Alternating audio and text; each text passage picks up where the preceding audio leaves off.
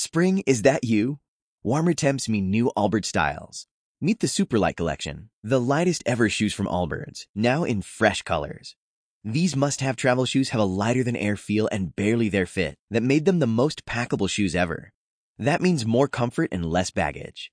Try the Superlight Tree Runner with a cushy foam midsole and breathable eucalyptus fiber upper. Plus, they're comfy right out of the box. So, what can you do in a Superlight shoe? What can't you do is the better question.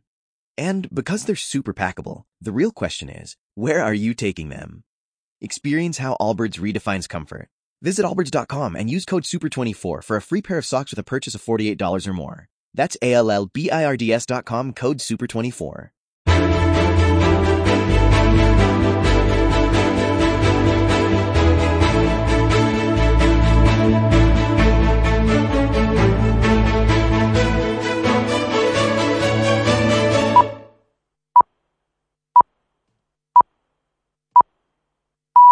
Son las 9 de la mañana. CMM Radio. Informativos.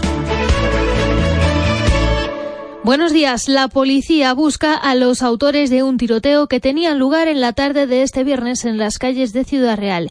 Iban en furgonetas cuando abrieron fuego y una de las balas terminaba hiriendo a una tercera persona, un mecánico de la zona que recibía la bala en el vientre y tenía que ser intervenido de urgencia. Afortunadamente está fuera de peligro, así lo contaba su propio hermano. Que estaba sacando la grúa y estaba aparcándola y cuando aquí enfrente han pegado tres tiros y uno de ellos se ha desviado por lo que sea y se la, se la ha encontrado. ¿eh? Sí, pues a las cuatro, por ahí serían, más o menos. Iban dos furgonetas siguiendo un coche, que es el que estaban disparando, y una de las balas pues ha dado en el coche y se ha desviado.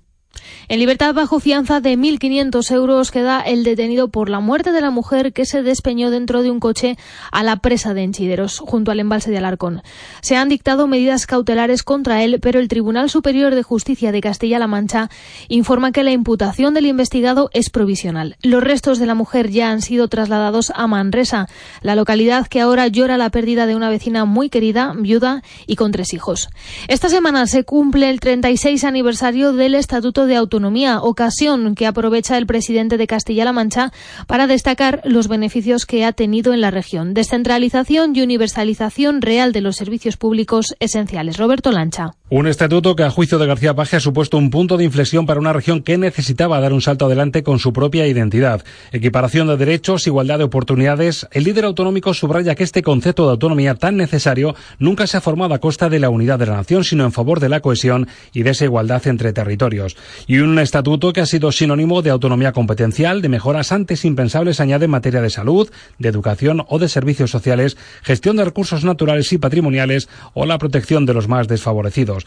García Paje pone el foco precisamente en el problema del agua, exigiendo otro modelo de gestión que no base el beneficio de unos territorios en el empobrecimiento de otros. Hoy arranca Mencatur en Villanueva de la Fuente, Ciudad Real, cita con la feria dedicada a la caza, turismo, artesanía y productos de la tierra, donde se pretende poner en valor el medio rural. Así lo explicaba la alcaldesa María Dolores Fernández, algunos de los objetivos de la feria que comenzará esta misma mañana. Queremos presentar nuestro patrimonio cinegético, lo importante que es en esta, en esta zona del campo de Montiel la, la caza y los puestos de trabajo que crean y la, ocupación hostelera y hotelera en esta en época de caza pues también eh, está al 100%. La canciller alemana Angela Merkel estará este sábado en el Parque Nacional de Doñana, invitada por el presidente del gobierno español, Pedro Sánchez, para un fin de semana de trabajo donde muy especialmente se abordará el tema de la inmigración con un enfoque conjunto. La primera parada de la canciller alemana será la sede de la Fundación Casa Medina Sidonia en Sanlúcar de Barrameda, donde se celebrará la reunión de trabajo y posterior almuerzo. Está previsto que ambos comparezcan tras este encuentro. Y todo esto se da cuando al menos menos 269 migrantes han sido rescatados en las últimas 24 horas en siete pateras en las que viajaban 50 menores. De esos menores, muchos de ellos no vienen acompañados y su custodia pasa a la Junta de Andalucía.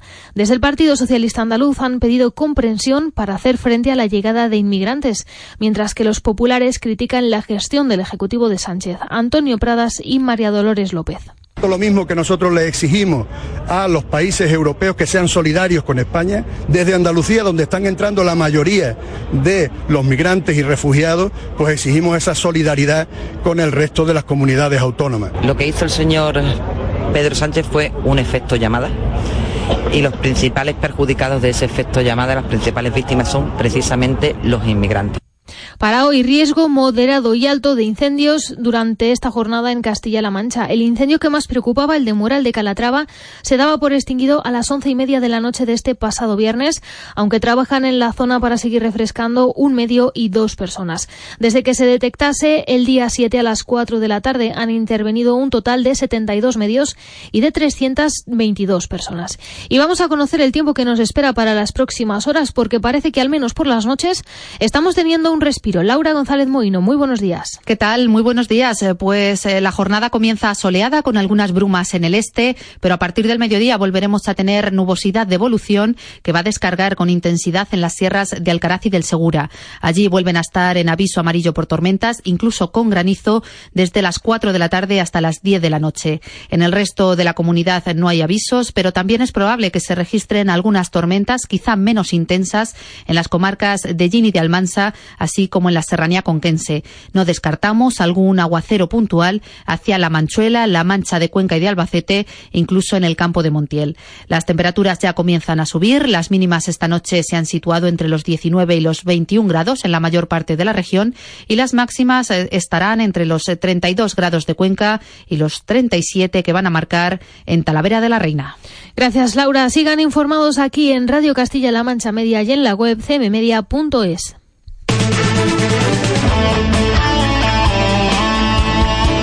Servicios informativos. CMM Radio.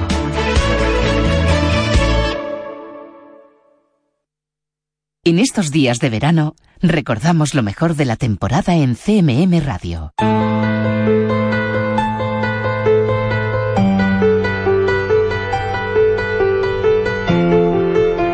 En Radio Castilla-La Mancha, Los Cuatro Elementos, con José Miguel Viñas.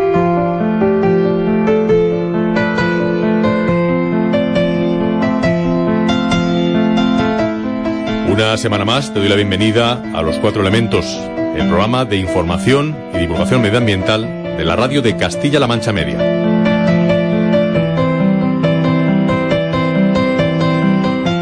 Hoy hablaremos en el programa de observación meteorológica y para ello me va a acompañar en el estudio Fernando Llorente Martínez, un veterano observador meteorológico que trabaja en AEMET y que nos va a contar con detalle en qué consiste su actividad.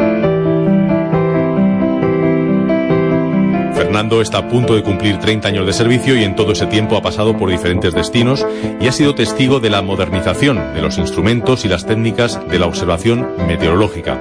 Además, nos contará cómo se puede ingresar como observador en la Agencia Estatal de Meteorología, por si es algo que te has llegado a plantear en alguna ocasión y todavía no te has decidido. El pasado martes fue el Día Mundial del Medio Ambiente y por tal motivo desde la Asociación Española de Educación Ambiental dieron a conocer un comunicado que voy a leer aquí en estos micrófonos ya que encierra muchas de las claves del respeto por el medio natural que promovemos aquí en los cuatro elementos. Y no faltará su cita de casi todas las semanas Carlos Macías, con el que hablaremos una vez más de plásticos y microplásticos y de los muchos problemas que causan en la fauna y en los ecosistemas. Además vamos a comentar una de las noticias de la pasada semana, la creación de un ministerio de Medio Ambiente, Energía y Cambio Climático que tendrá como ministra Teresa Rivera, quien fuera la secretaria de Estado de Cambio Climático en la etapa de Zapatero y también directora de la Oficina de Cambio Climático. Tú también puedes mandarnos tu opinión sobre ese nombramiento, sobre cualquier otra cuestión que hayamos abordado en el programa y tienes para ello un correo electrónico que paso a recordarte. Toma nota de la dirección. Los cuatro elementos arroba cmmedia.es. Te lo repito para que lo apuntes. Los cuatro elementos, todo junto y con cifra, arroba cmmedia.es.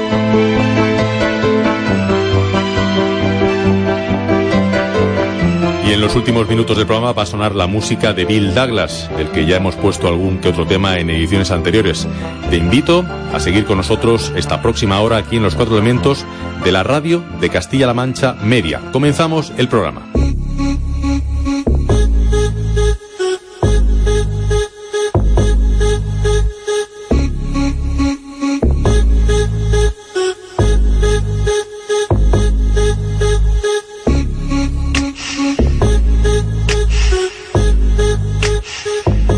Seres humanos, desde sus orígenes, han observado todo lo que acontecía en el cielo, tanto en la atmósfera como fuera de ella en el firmamento. La observación meteorológica es una constante a lo largo de la historia de la humanidad, si bien fue a partir del Renacimiento, con la invención de los primeros instrumentos como el barómetro, el termómetro o el higrómetro, cuando se convirtió en una actividad científica y así ha seguido hasta nuestros días.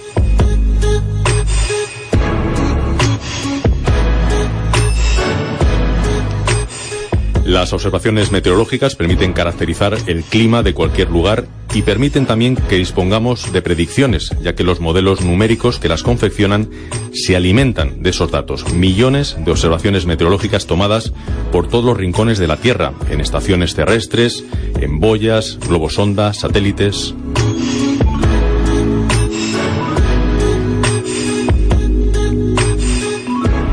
Esas observaciones tienen que ser fiables y los instrumentos de medida, aparte de funcionar perfectamente según unos estándares, deben estar ubicados según unas estrictas normas que dicta la Organización Meteorológica Mundial. Las personas que velan porque todo ese complejo engranaje funcione bien, que las observaciones se tomen a las mismas horas en todos los observatorios del mundo, que se transmitan de forma adecuada en determinados formatos y que todos los instrumentos midan bien, sin errores, son los observadores meteorológicos. Y hoy, aquí en Los Cuatro Elementos, nos acompaña uno de ellos que paso a presentaros. Doy la bienvenida a Fernando Llorente Martínez, un veterano observador de la Agencia Estatal de Meteorología.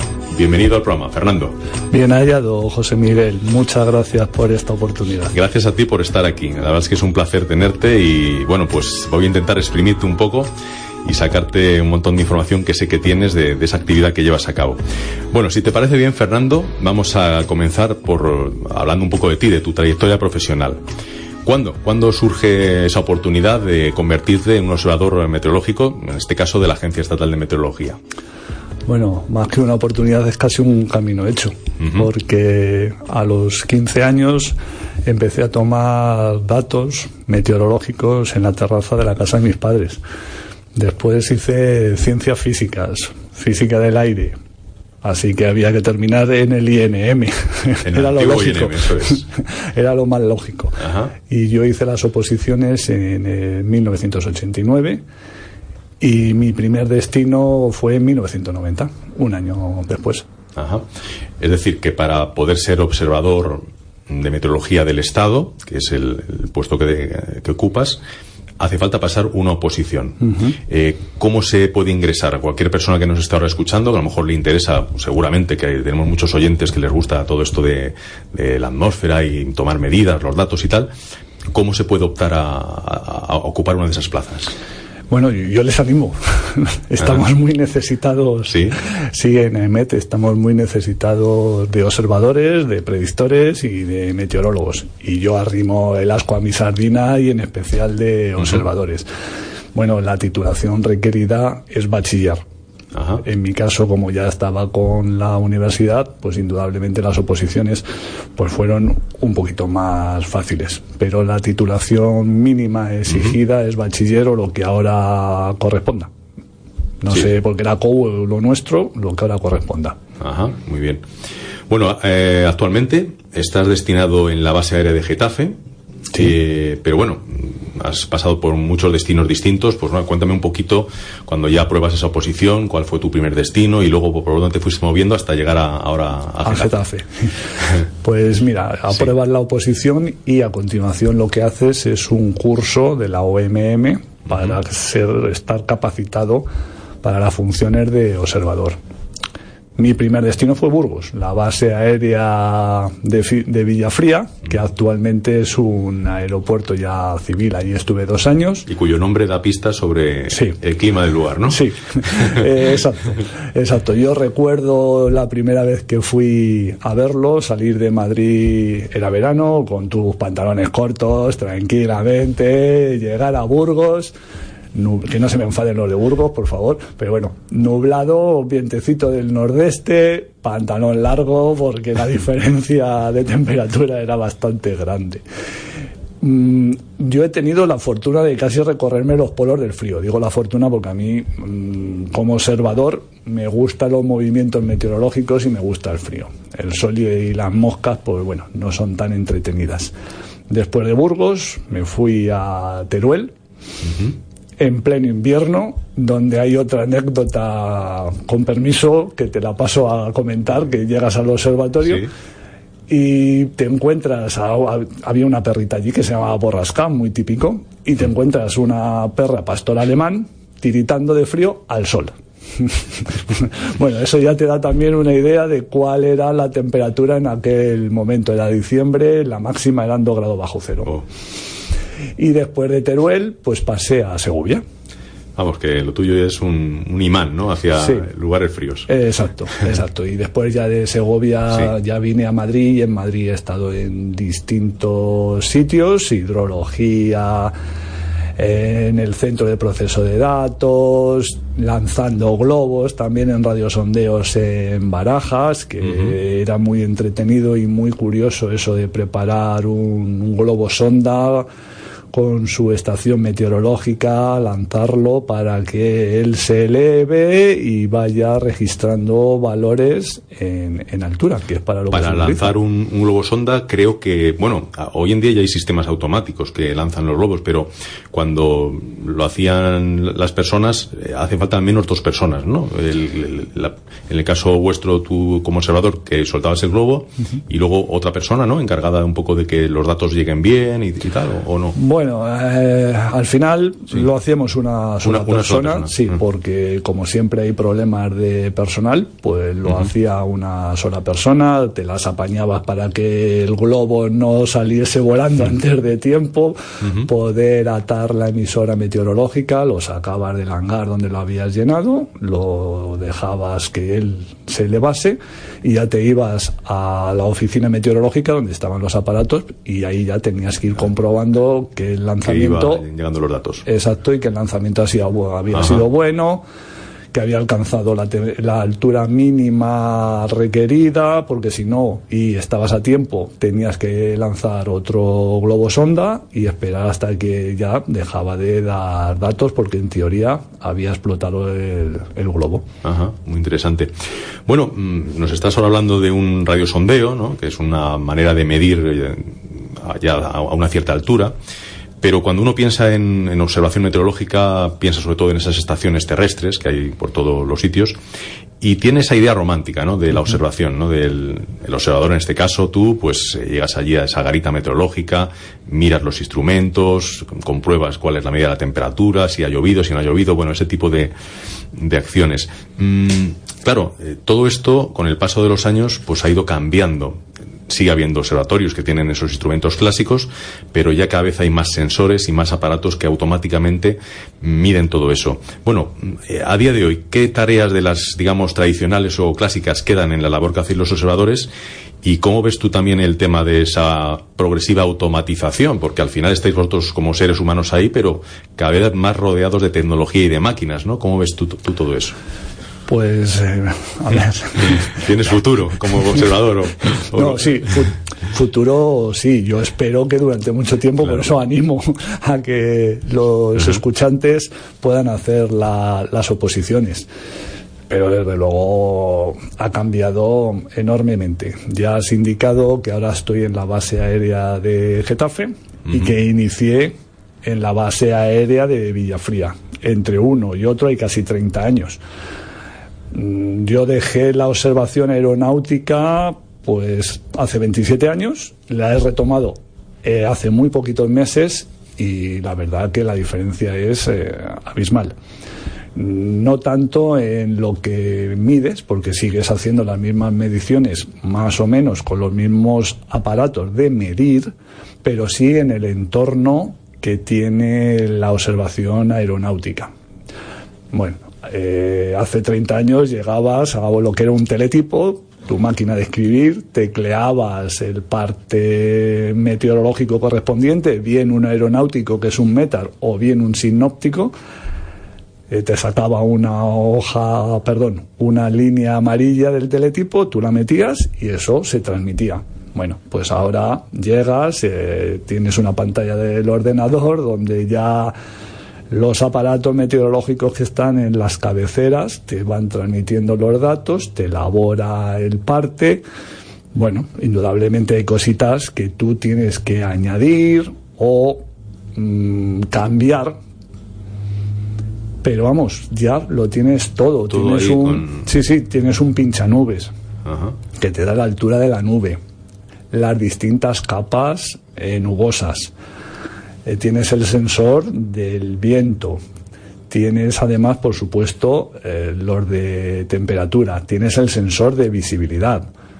Bueno, antes y ahora siempre tenías una fotografía del aeródromo con los distintos jalones de referencia. La sigues teniendo, pero claro, ya tienes un aparato en el cual te va a decir, ojo, que ya estamos a mil metros y que ya podemos tener una niebla, o, por aquí sí y por otro lado no está cambiando muchísimo. Y quizá, eh, claro, al haberse introducido todo, todo, ese conjunto de, elementos ya electrónicos, eh, informáticos, también parte de vuestra labor es supervisar eso, es decir, que, que funcionen bien, porque claro, al final el sensor que tienes en la cabecera de la pista puede en un momento dado fallar, ¿no? Tienes una de tus funciones, imagino que será estar pendiente si está llegando la información correcta y si detectas ahí el fallo, pues intentar solucionarlo o llamar a alguien que pueda solucionarlo. Eh, sí, claro. Para eso estamos. Una pequeña anécdota. Hace un par de turnos, mm, la base se quedó sin suministro eléctrico y los aparatos dejaron de funcionar.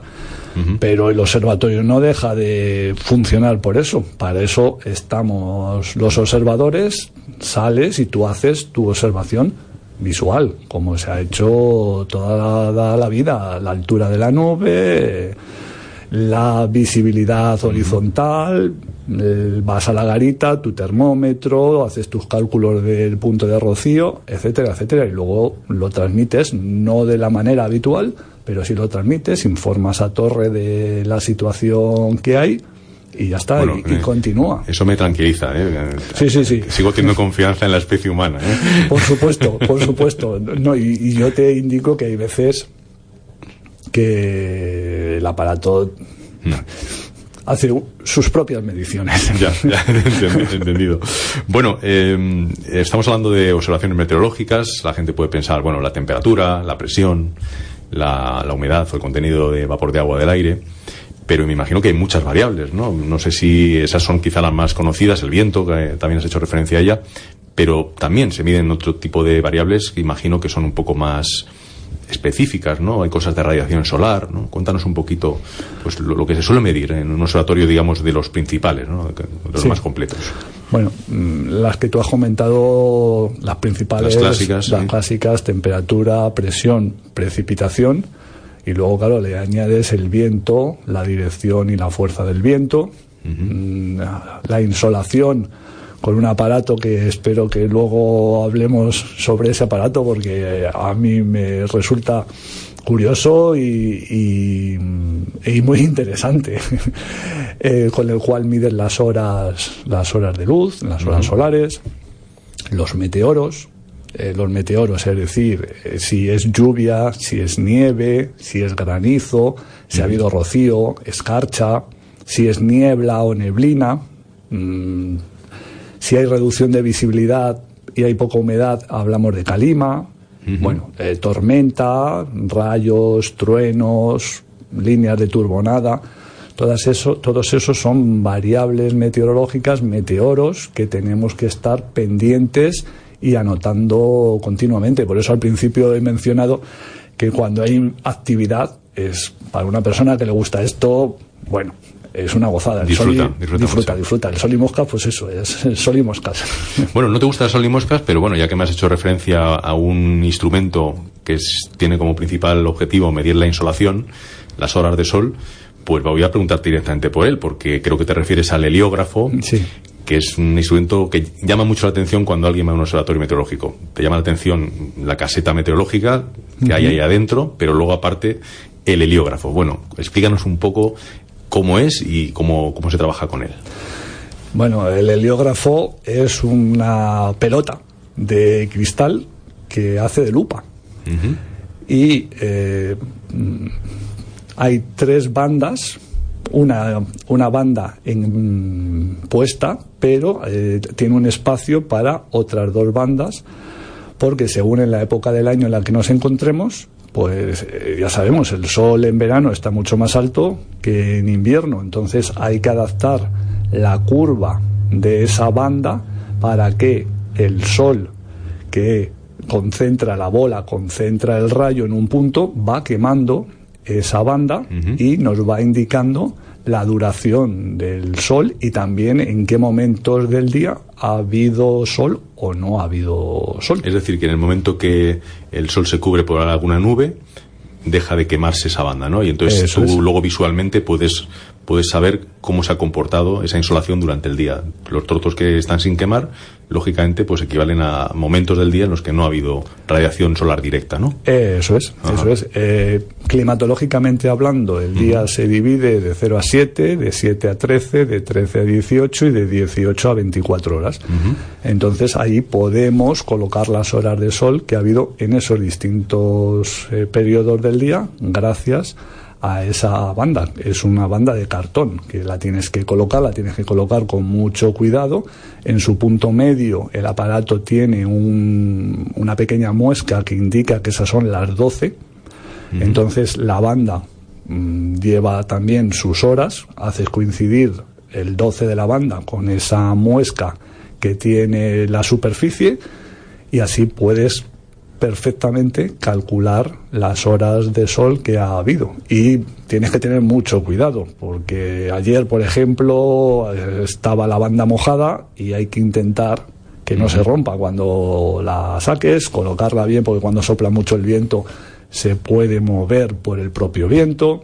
Es decir, que es un, es un instrumento que requiere de ella de una cierta habilidad y capacidad para, para poder un poco tomar una observación. Sí, sí porque la propia temperie, ¿no? los propios, eh, la propia condición meteorológica puede alterar ¿no? ese momento. ¿no? Por supuesto, hay que tener mucho cuidado y, me parece una tontería lo que voy a decir a continuación, mantener limpia la esfera para que perfectamente pueda quemar esa banda, que no esté sucia, que el rocío no la pueda perjudicar o las gotas de agua. Y esa, eh, esa medida, ya, ya, ya por curiosidad, de, de la insolación, eh, ¿hay, ¿Hay aparatos eh, automáticos que, pueden generarla o no? ¿Sigue siendo una observación puramente manual con, el heliógrafo? Sí que hay algunos aparatos, pero mm, se suelen utilizar para radiación difusa, para otras medidas meteorológicas. En los observatorios lo que se utiliza para las horas de sol es el heliógrafo. Ajá. Muy bien, fenomenal. Mm, bueno, hoy te tengo que preguntarte algo de forma obligada, ¿no? Porque tantos años dedicándote a la observación meteorológica, pues me imagino que han dado mucho juego en cuanto a situaciones eh, atmosféricas, ¿no? Entonces te quería preguntar por, quizá que me comentes cuál ha sido la, más excepcional que has vivido, pues no sé si una tormenta, una nevada, mm, o bien que la has vivido estando de guardia y trabajando, o que recuerdas, ¿no? A lo largo de tu vida. Pues mm, te voy a comentar dos. Una era en Burgos. Mm, yo ya regresaba del observatorio, de, la observación al lugar donde residía en aquel momento. Mm, llovía, hacía viento, pero bueno, no me imaginaba de, de cuánto hacía hasta que intento abrir la puerta del coche y el viento no me permite abrir la puerta del coche. Bueno, era lo que posteriormente, analizando los mapas, era una línea de turbonada, una serie de tormentas unidas, en las cuales, eh, bueno, fácilmente la racha de viento podía estar superando mm, los 80 kilómetros a la hora. Y ayer, pues hubo una anécdota en Getafe que afortunadamente no había ningún vuelo en aproximación que fue un, frente de racha que se produce cuando hay una gran nube de tormenta, un cúmulo nimbo, mm, se produce la precipitación y en las cercanías, bien también debajo de la nube o en las cercanías de donde se está produciendo la precipitación, el aire desplazado por ese descenso produce un golpe de viento muy violento. Ayer coincidió en Getafe aproximadamente a la una y 10 eh, teníamos en ese momento 21 grados, la temperatura en 10 minutos bajó 4 grados, el viento que estaba prácticamente en calma, en 5 minutos alcanzó rachas de 30 kilómetros a la hora. Mm, bueno, es una anécdota, ya digo que afortunadamente no hubo ningún problema, pero en aproximación un frente de racha para un avión puede ser peligroso y que son situaciones eh, muy previstas. Es difícil de, predecir. En un, en un caso como este que estás ahora relatando, como acontece de repente algo excepcional en, un aeropuerto, una, zona sensible, se emitiría, eh, imagino, un informe especial, un especie, en, el, en el argot aeronáutico, y el piloto que, por ejemplo, se está acercando a, a ese aeropuerto tiene acceso a esa especie, es decir, antes de ya empezar a iniciar la aproximación, le llega esa información o, desde torre de control directamente hablan con él y le dicen aborta la, la, operación, está dándote una vuelta porque ahora mismo está ¿Cómo, ¿Cómo, funciona eso? Eh, lo recibe Torre. Y Torre, eh, vamos, nosotros lo emitimos en cuanto lo observamos. En nuestro caso, comunicamos, aparte de enviarlo a la red para que todo el mundo sepa lo que está sucediendo, se lo enviamos a, Torre y Torre es la que se encarga de indicar cuál es la, situación. Vientos superiores a 30 nudos, aproximadamente 60 kilómetros a la hora. Es un aviso de aeródromo y los pilotos saben que ahí la situación puede estar complicada. Ayer el frente de racha afortunadamente estaba orientado en la dirección de la pista porque si un frente de racha o vientos fuertes eh, mm, son transversales a la dirección habitual de la pista, eso es un problema añadido para el avión, para la sustentación del avión y puede dar con él, hombre, no en el suelo, pero bueno, hemos visto muchas imágenes de aviones con viento lateral, como el pobre va dando bandazos y le cuesta tomar tierra muchísimo. Sí, a veces es la decisión ya del piloto, sabe un poco cuál es eh, la capacidad que tiene de maniobra del avión, pero bueno, a veces está la cosa muy en el límite, ¿no? Y, puede haber ahí un riesgo. Sí, sí. Bueno, mm, Fernando, vas camino ya de cumplir, lo has dicho antes, 30 años como observador meteorológico en EMET, eh, anteriormente INM, cuando entraste. Eh, 30 años es justamente el número mínimo de años que la Organización Meteorológica Mundial establece como mm, el ideal para que una serie climatológica pues sea representativa, ¿no? para representar el clima de un lugar. Bueno, por tu experiencia, por todos los esos datos que durante todos estos años has ido observando y midiendo y anotando y transmitiendo, eh, ¿Cómo ves la, cuestión del cambio climático? ¿Qué has ido observando en estas tres décadas, desde que empezaste allí en, en Villafría hasta la actualidad? Bueno, indudablemente yo sí creo en el cambio climático. En Burgos las nevadas eran habituales. Mm, y yo he tenido nevadas de tener que ir el quitanieves por la ciudad se vuelven a producir, pero ya no tan frecuentemente. Mm, en Segovia, pues eh, prácticamente lo mismo. Y las temperaturas están en línea ascendente. Bien, todos sabemos que hay ciclos, etcétera, etcétera. Vale, bien. Pero cuando en un periodo corto de tiempo se produce una tendencia claramente en una dirección, es porque hay algo detrás. Bueno, mm, yo creo que lo que hay detrás pues somos nosotros con todo lo que estamos añadiendo a la atmósfera y que mm, está produciendo claramente un aumento de las temperaturas y un cambio en las condiciones atmosféricas. No voy a, entrar en discusiones ni en nada más. Esa es, esa es mi opinión. Sí, desde luego que aquí en el programa hablamos muchas veces de cambio climático, casi todas las semanas. Hay muchas noticias que hacen referencia a ello. Pero bueno, para mí tener la oportunidad de que estuvieras aquí dedicándote a la observación meteorológica, pues me interesaba mucho conocer esa opinión de primera mano, ¿no? Y yo pienso claramente que hay mucha información meteorológica o climatológica que avala ese cambio climático que, del que habla todo el mundo y que, bueno, yo creo que negarlo a, día de hoy con toda la información que hay, pues es un poco ponerse la venda en los ojos, ¿no? Y no, no querer ver la realidad. Sí, sí. Bueno, Fernando, llegamos al final de, de esta entrevista. Te vuelvo a reiterar mi agradecimiento porque estés en el programa. Yo creo que nos has explicado muy bien el tipo de trabajo que, realizas ahora en la base aérea de Getafe, pero bueno, lo que has ido haciendo durante todo este periodo de ya de casi 30 años. Y, aprovecho para eh, darte las gracias eh, y espero que volvas, volvamos a encontrarnos aquí en el programa con cualquier excusa. Pues no sé si quieres para terminar añadir ya algo más y bueno, muchísimas gracias a ti, José Miguel. Yo estoy a tu entera disposición porque quizás incluso para otro programa nos puede dar una, un hueco el poder hablar de lo que se hace en un día a día en una base aérea porque la verdad es, es una labor meteorológica muy interesante y muy importante por el apoyo que se ofrece a las tripulaciones hemos hablado de que hay cantidad de aparatos, eh, bueno, muchas cosas en Internet, etcétera, etcétera.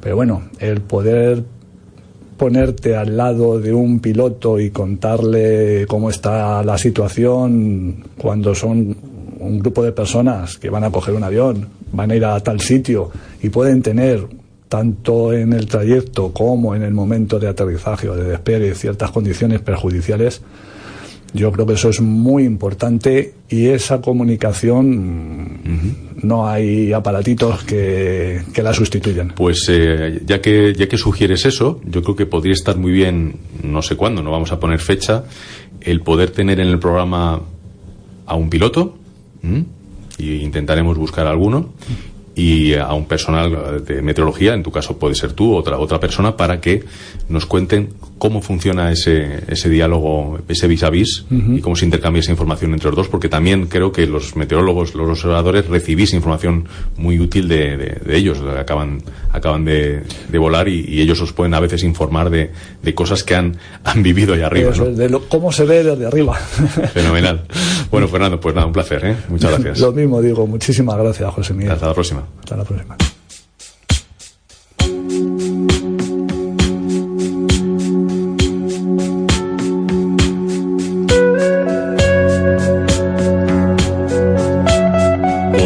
De la celebración la pasada semana del Día Mundial del Medio Ambiente, la Asociación Española de Educación Ambiental, a través de su presidente Federico Velázquez de Castro, al que ya hemos tenido en un par de ocasiones en el programa, dio a conocer un comunicado titulado Transformando el medio ambiente a través de la cultura, que voy a pasar a leeros por su indudable interés.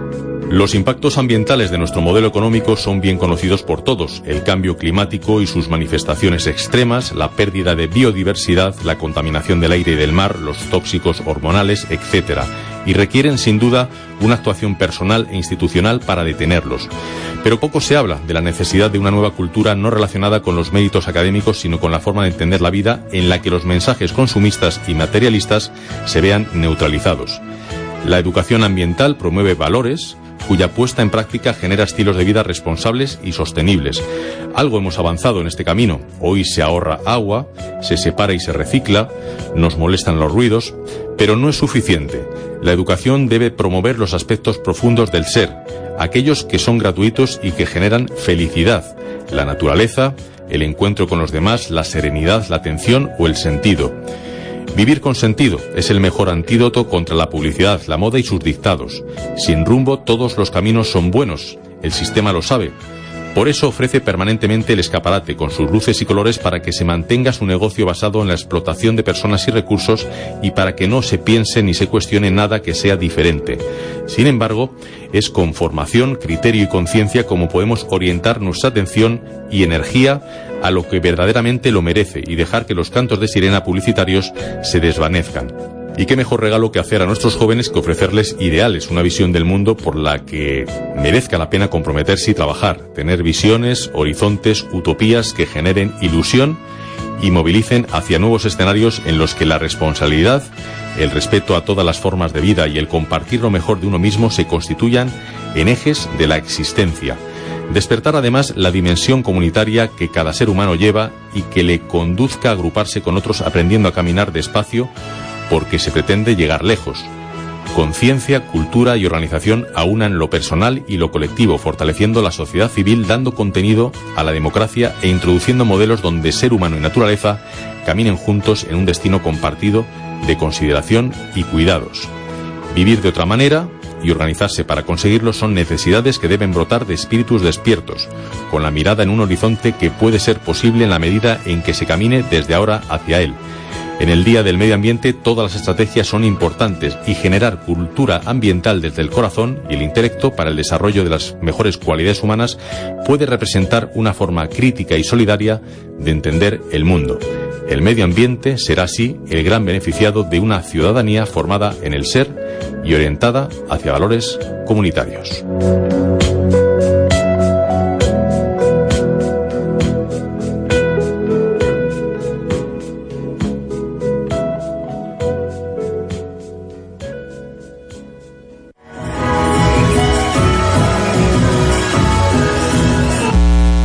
Soy Joycol y quiero invitarte a 808 Radio, la cita con la música electrónica de CMM Radio. Para este sábado tenemos preparado descubrir lo nuevo de Afex Twin, Roosevelt, Dorian Concept, Ejeka o Inigo Kennedy, entre muchos otros. La cita ya la sabes, el sábado desde las 12 de la noche en CMM Radio. 808 Radio, solo somos música electrónica.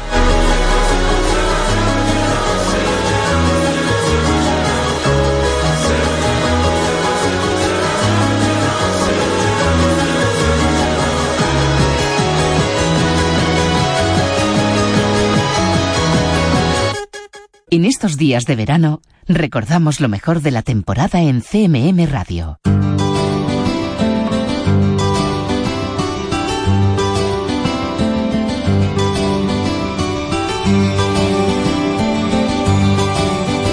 En Radio Castilla-La Mancha, Los Cuatro Elementos, con José Miguel Viñas.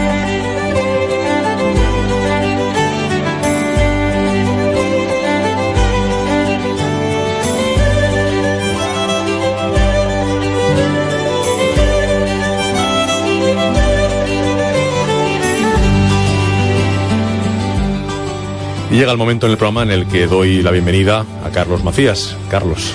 ¿Qué tal, José Miguel? El mismo que viste, aquí, aquí estamos. Oye, antes de ir con todos esos temas que vamos a tratar y que hoy estamos con plena actualidad y con todo este mare magnum de cosas que han pasado por ahí, vamos, que yo soy muy despistado y si no, con una cita importante que tenemos este próximo 16 de junio para que todo el que quiera, que esperamos que sean muchos, se apunte a un proyecto que es muy, muy chulo. Es ya el segundo año que se celebra y está impulsado por Libera, es el proyecto de SEO Life que en alianza con Ecomeves eh, realiza para prevenir y la que ellos han llamado la basuraleza en entornos naturales. A veces no nos encontramos como, como deberíamos y bueno, se ha organizado estas batidas. Eh, se han sumado más de 210 puntos en espacios que serán liberados de esa basuraleza eh, por todos los voluntarios. Labor absolutamente desinteresada. Ya muchas de las eh, comunidades autónomas se han asociado, se han hecho eco de este proyecto, se han sumado, entre ellas Castilla-La Mancha, como no podía ser de otra manera.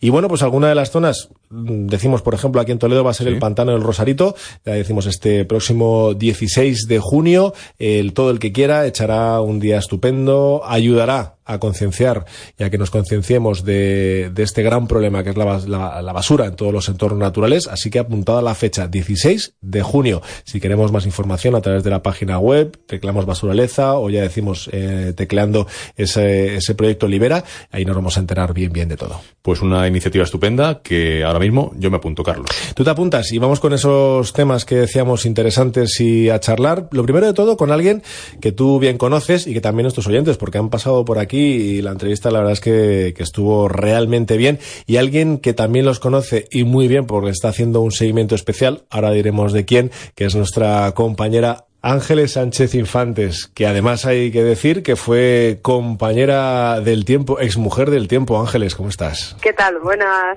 ¿qué tal estamos? Hola, Pues Ángeles. estamos. Todavía no soy exmujer del tiempo porque una vez que uno empieza en el tiempo, yo creo que eso nunca acaba, ¿eh, Carlos? Esto al No final, queda para siempre. tú sabes que ahí tienes las puertas abiertas cuando tú quieras volver. Oye, para los que nos están escuchando, que sepan que estamos hablando de ese proyecto maravilloso que es Cumbres del Pacífico y del que tú estás ahí al pie del cañón, porque hay que decir que todo este proyecto, ahora los tenemos por, por Alaska, eh, culminando cumbres en Delany, estás haciendo un seguimiento muy especial a diario con un blog que llevas en la página web de aquí de la casa, de cmmedia, en cmmedia.es, y además a través de las redes sociales, o sea que eres un poco el, el nexo de unión entre, entre los hermanos Romero y, y el resto del mundo, ¿no? Sí, la verdad es que sí, porque mm, es una aventura trepidante la que estamos viviendo con los Romero. Va mucho más allá del deporte, va más allá del medio ambiente, va también más allá de esa reivindicación que ellos tienen contra el cambio climático. Eh, son 17 años escalando cumbres en América, también con un proyecto de hermanamiento entre, entre ambos mundos o entre ambos continentes, eh, América y Europa y por tanto España. Eh, esta última aventura que estamos viviendo con ellos, pues es la primera montaña fría que están eh, escalando y también es una de las tres que, que les quedaban, uno de sus tres últimos retos, o sea que, que van ya como cohetes y nunca mejor dicho a conseguir en unos 20 años ese proyecto de escalar las cumbres más altas de, de toda América. Los oyentes, eh, sin duda, recuerdan la entrevista que mantuvimos aquí hace no mucho, hace tres o cuatro meses, y la verdad es que a mí me transmitieron lo que tú estás contando, es decir, que esto va mucho más allá de, que el simple montañismo o el placer de conquistar cumbres. Es un proyecto integral son gente muy concienciada. Eh, me, me parece además una iniciativa como esta del blog y lo que estás haciendo, Ángeles, eh, ideal, ¿no? Para transmitir eso, ¿no? Todas esas sensaciones que ellos nos están contando desde allí, que viven allí in situ en ese lugar tan extremo, pero también todo lo que rodea, ¿no? El, el proyecto en sí de Cumbres del Pacífico. Y bueno, pues la verdad que lo, la verdad que lo estás contando muy bien y, y yo creo que toda la gente que se acerca a ese blog, pues lo, lo está también viviendo un poco, ¿no? En primera persona. Claro, yo creo que mm, es en cierta forma bastante fácil contarlo bien porque ellos nos transmiten muchísimo entusiasmo por este proyecto.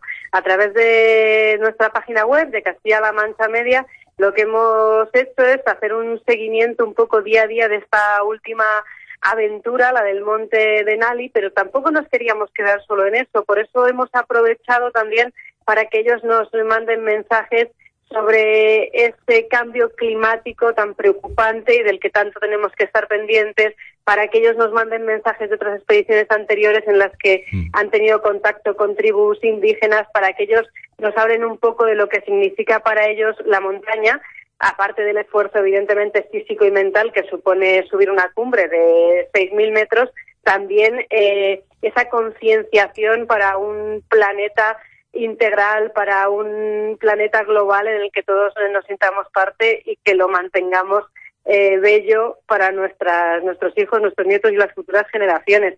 Y eso es un poco lo que estamos haciendo a través de Castilla-La Mancha Media, ese entusiasmo que ellos tienen, también intentar nosotros transmitirlo a las personas que nos pueden seguir a través de, de las redes.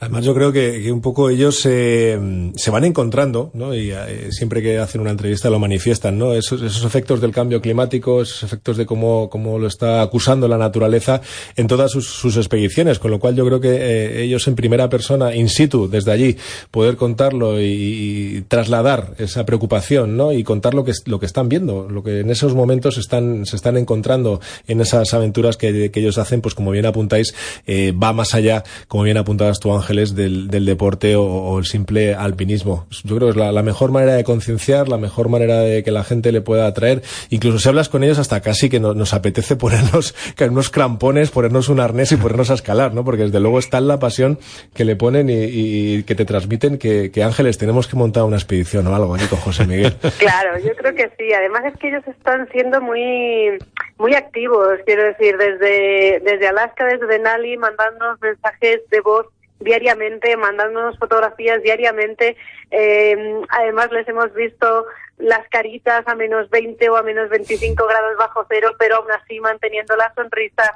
Eh, les hemos visto haciendo depósitos eh, de víveres en medio de, la montaña, cavando agujeros y aún así con fuerza. Entonces, em, transmiten una sensación muy positiva, ¿no? Dentro de que evidentemente es un esfuerzo muy importante en todos los sentidos, eh, transmiten una sensación de que quizá no todos podamos llegar a eso, a alcanzar un, una cúspide o una cima de seis mil y pico metros, pero sí que podemos todos poner nuestro empeño en mejorar el medio ambiente, en que cuando tengamos un reto vayamos a por él y eso eh, es lo que ellos transmiten y nosotros también lo intentamos transmitir a las personas que nos, eh, que nos ven a través de las redes. Sí, además un, eh, el, reto de, ascender una montaña y alcanzar la cumbre es, es, el reto de la vida. O sea, realmente las dificultades que van apareciendo o ahora mismo los problemas que hay en el mundo, pues eh, solamente con un espíritu de superación, teniendo las cosas claras, avanzando siempre, aunque las dificultades sean grandes, pero hacia adelante,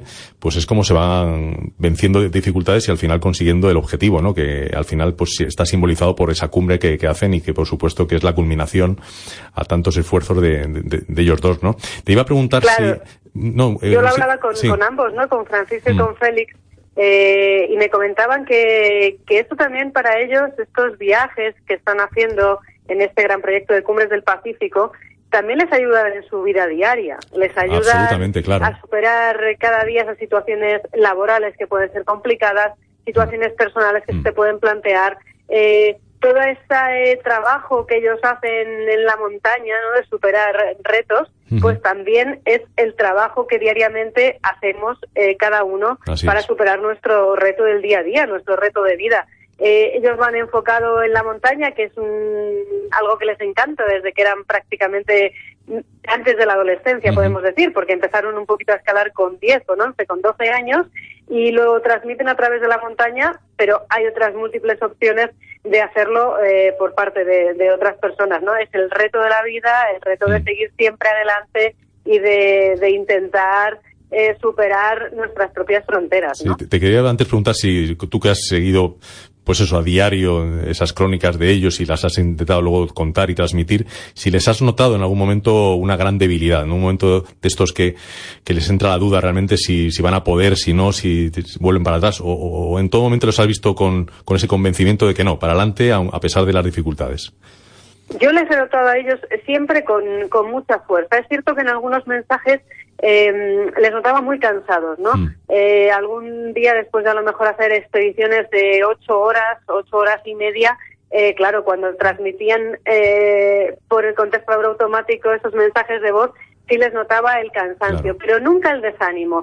Además, en alguno de los mensajes recuerdo eh, haber escuchado decir, bueno, eh, vamos a dormir, mañana será otro día y seguro que lo asumimos con fuerza. O sea, mm. que ellos eh, mentalmente yo creo que iban muy preparados a lo que tuviera que, llegar. Es cierto que evidentemente en un sitio como Alaska y subiendo una montaña como esta, pues han tenido días de muchísima ventisca, de mucha nieve, pero bueno, la verdad es que la situación ha sido bastante mm, bastante aceptable para ellos. No ha sido tan dura como podíamos mm, prever en un principio, al menos en lo que nos han transmitido ellos, ¿no? Desde aquí nosotros lo veíamos más complicado. Sí, la verdad es que estar a 25 bajo cero, no sé si con una chaquetita y unos vaqueros como que no. Oye, Ángeles, que desde aquí lo que tenemos que hacer es animar a todo el mundo a que siga ese blog del que tú estás ahí pendiente absolutamente todos, todos los días. Los viernes también tenemos esa pequeña sección dentro de los informativos matinales en la que nos cuentas, nos das la última hora y nos avanzas un poquito cómo va, cómo va esta, esta expedición de, de Félix y de Francisco, de los, de los hermanos Romero. Eh, es muy sencillo, a través de nuestra página web web, cmmedia.es, y allí nos vamos a buscar el enlace y ahí tenemos desglosado día a día con esas imágenes y con esos A través de nuestra página web, como bien dices, nos vamos a la sección de deportes y ahí tendremos capítulo por capítulo. Luego también en vía Twitter, si ponemos eh, Cumbres del Pacífico, ya van apareciendo eh, también esas intervenciones que yo estoy haciendo a cámara contándolo un poquito eh, de forma más breve, pero que te enlazan también con nuestra página web. Y bueno, y tenemos proyectos ya posterior y ya para el mes de agosto, una vez que ya ellos estén descansados y que hayan un poco hecho balance de la experiencia, de organizar un, un podcast un poquito menos informativo y más eh, literario con lo que ha sido este este último viaje, esta última cumbre del Pacífico. Si es que no, si es que no paras, Ángeles. Además el trabajo es, siempre fenomenal. Yo te quiero mucho y aparte soy poco objetivo, pero es que es verdad. Más alta, nosotros también tenemos aquí nuestros propios retos. Tenemos, tenemos nuestra pequeña cordillera. La verdad es que yo, te, felicito por, por, ese trabajo que, que estás haciendo, que, que es fantástico, ¿eh? te lo puedo asegurar. Ángeles, gracias, un placer, que se te quiere.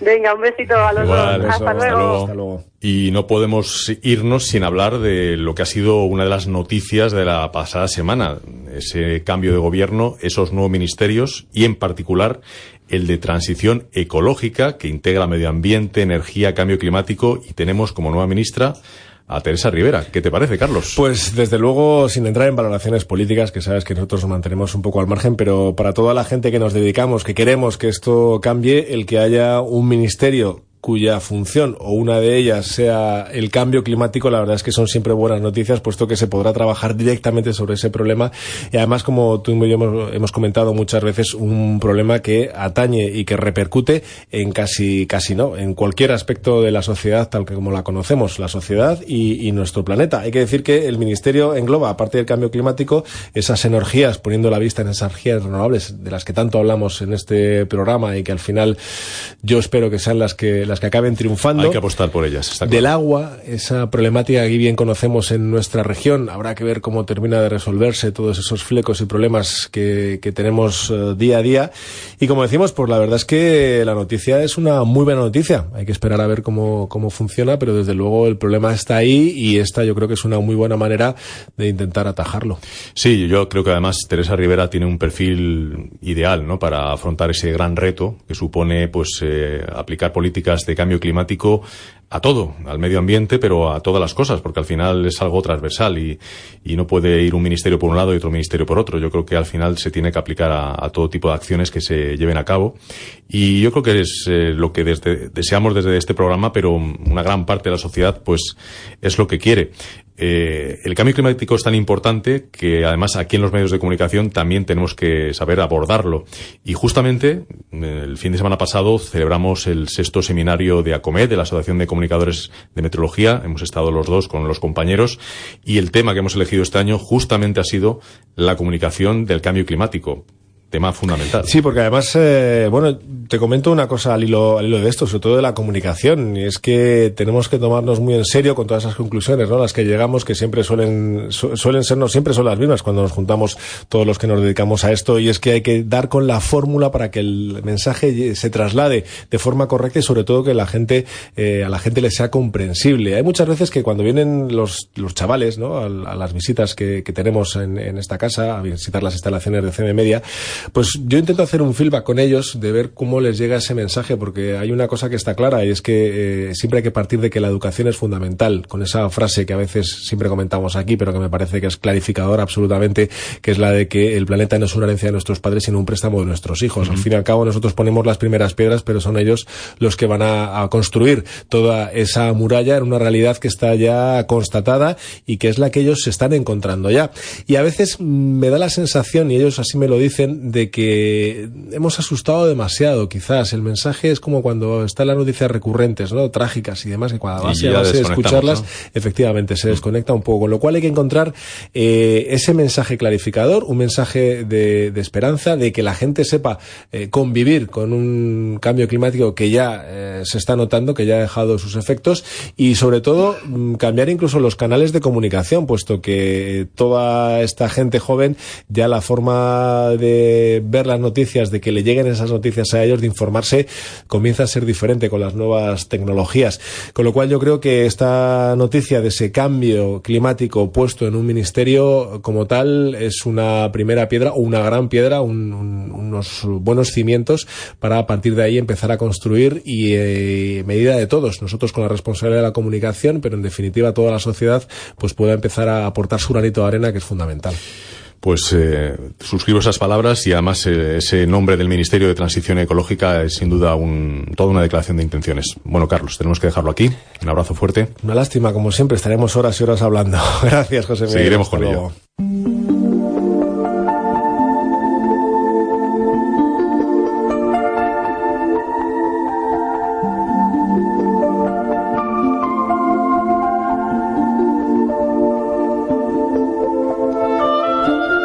La relajante música de Bill Douglas es la encargada de echar el cierre al programa de esta semana. Este tema que estás escuchando se titula Angélico y apareció en el disco Llevo el Lake, publicado en 1988 en el sello Hearts of Space.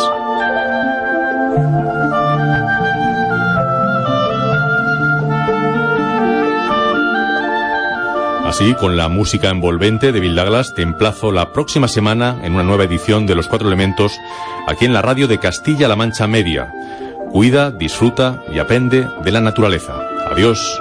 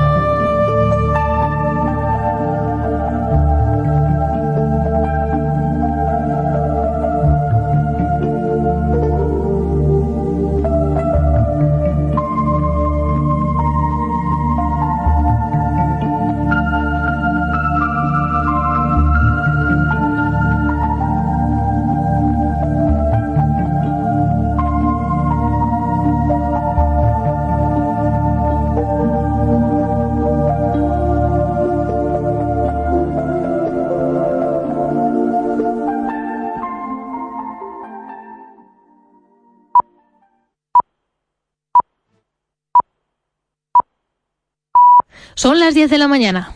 As a new Western Union customer, you can enjoy a $0 transfer fee on your first international online money transfer. Send money to your family and friends back home the fast, easy, and reliable way. Visit westernunion.com or download our app today to get started, and your first transfer fee is on us. FX gains apply, not available for credit cards and transfers to Cuba. Services offered by Western Union Financial Services Inc. and MLS 906983 or Western Union International Services LLC and MLS 906985.